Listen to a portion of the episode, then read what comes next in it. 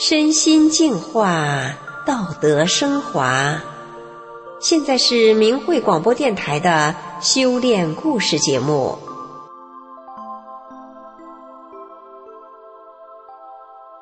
听众朋友，今天故事的主角一结婚就成为后妈，要面对一个刁蛮又任性的八岁女儿，她能胜任吗？他们能和平相处吗？他们之间又会爆出什么样的火花呢？我们来听听这对母女的故事。我出生在农村，从小性格倔强。十三岁那年，我刚上初中。有一天上政治课，我弯腰去捡笔帽，一不小心碰到旁边的女同学，女同学就跟我吵了起来。这时政治老师进来了，突然问我：“你家什么成分？”我答：“富农。”政治老师就开始批判我。我一气之下，隔天起我就不再上学了。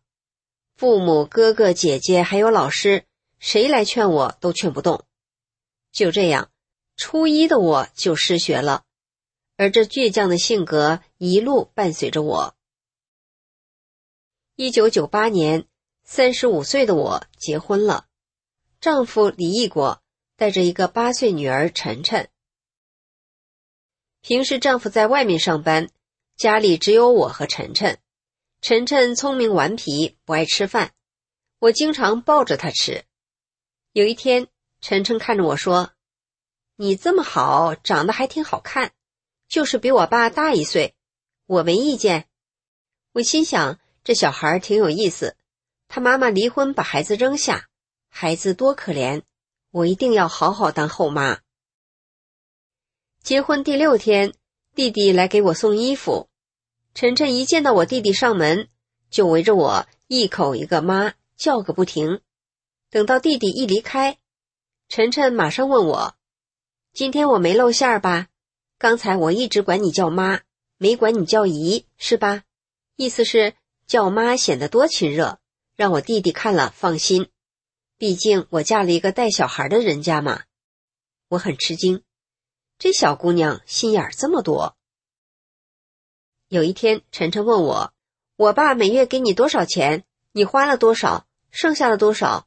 接着还告诉我要攒钱。最后，他竟然提出要当家理财，我觉得又吃惊又好笑。你这么小，连个身份证都没有，怎么理财？人不大，心思可不小。而之后的情况就越来越棘手。一天中午，我到学校给晨晨送饺子，他居然发起脾气来，对我说：“我不想吃饺子，我要吃包子。”接着，我给他拿橘子。他却说要苹果。又有一天中午在家，我给他吃馄饨，他却哭闹着说不爱吃馄饨。我说我也不知道你今天不爱吃馄饨呀，下次不吃了。晨晨就这样经常和我闹。其实要按照我原本的个性，一定会想方设法好好的治晨晨。但结婚这年，我也开始修炼法轮大法，开始修真善忍了。我倔强的个性也慢慢的改掉了。我经常对孩子说：“这小孩的脾气已经被惯成这样了，我不能和他一样的，就把晨晨当成自己亲生的孩子吧。”一天，邻居悄悄告诉我：“晨晨可不是一般小孩，从小就厉害着呢。”接着，邻居又讲了很多晨晨任性、无理取闹的事。我对邻居笑了笑说。我已经结婚嫁到这家了，现在告诉我这些有啥用呢？我修炼法轮大法了，尽力做好吧。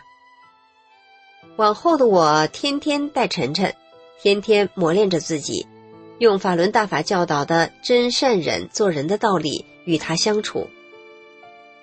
结婚三年后，我生下了儿子，晨晨与弟弟相差十一岁。晨晨初中毕业那年。有一天，我看好了一个书桌，准备隔天买给他。但到了下午，晨晨就要我陪他去看书桌。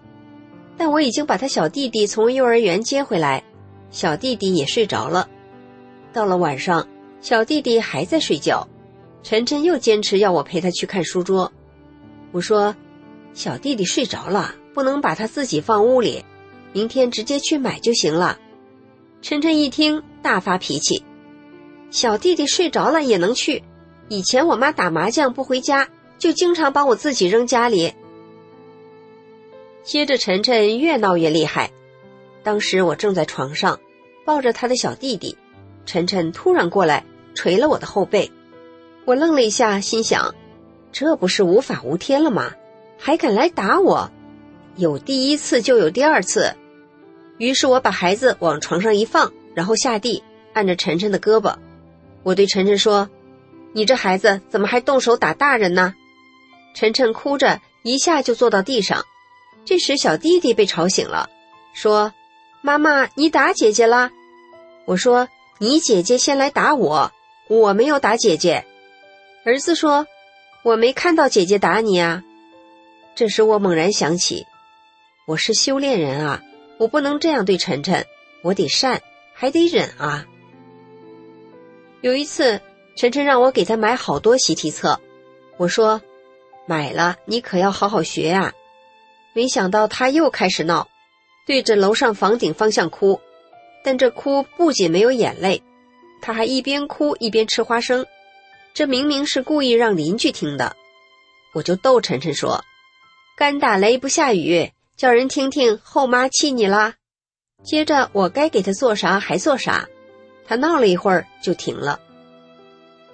有时我给他焗头发，他一会儿说这样不行，一会儿说那样不行，一会儿又说我把他的长发弄疼了，我就跟他逗乐，对他小弟弟说：“你看。”上美发店一声不敢吱，还得给人家七十元，他妈妈给弄，一分钱不给还挨说。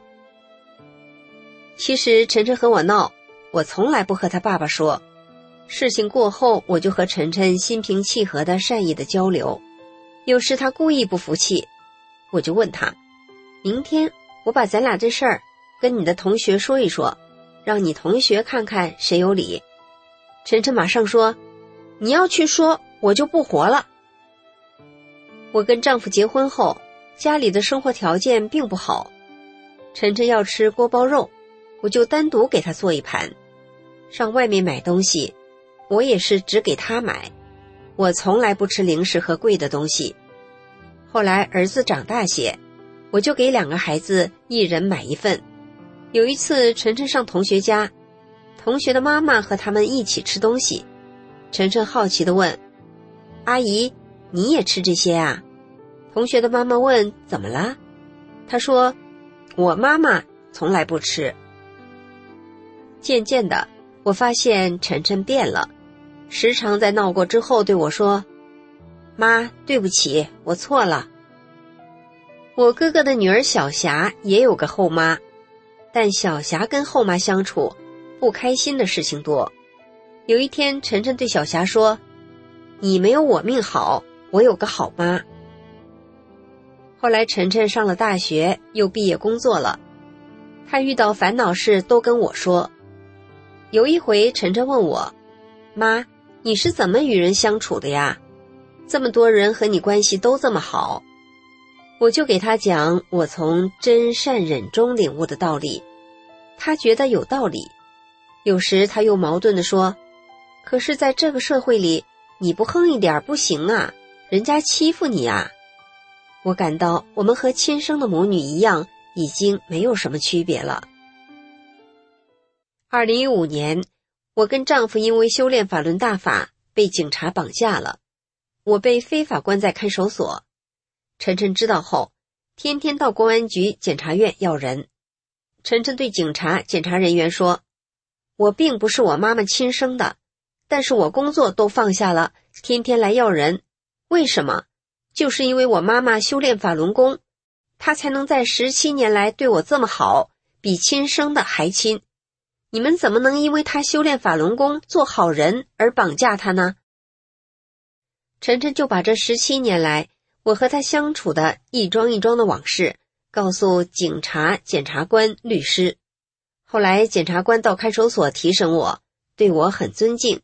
也很同情我。检察官一开始就对我说：“你家的情况我们都了解了，你女儿和我们讲了很多。”他又暗示我不要回答有关的例行非法提问。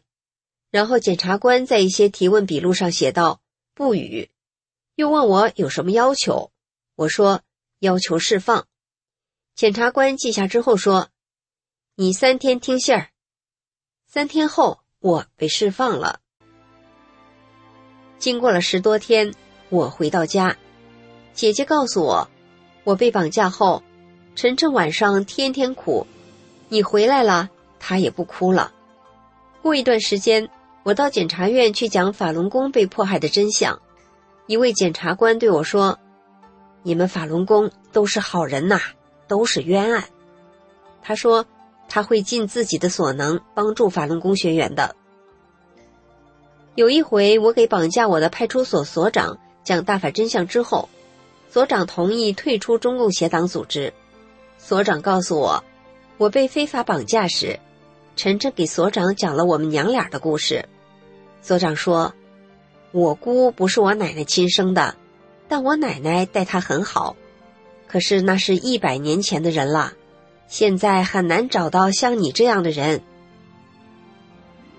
我经常去派出所给警察讲大法好，所里的警察对我很友好，有时还会找个没有监控器的地方，把心里话、生活中的烦恼。都告诉我，听众朋友，真正的善是发自内心的。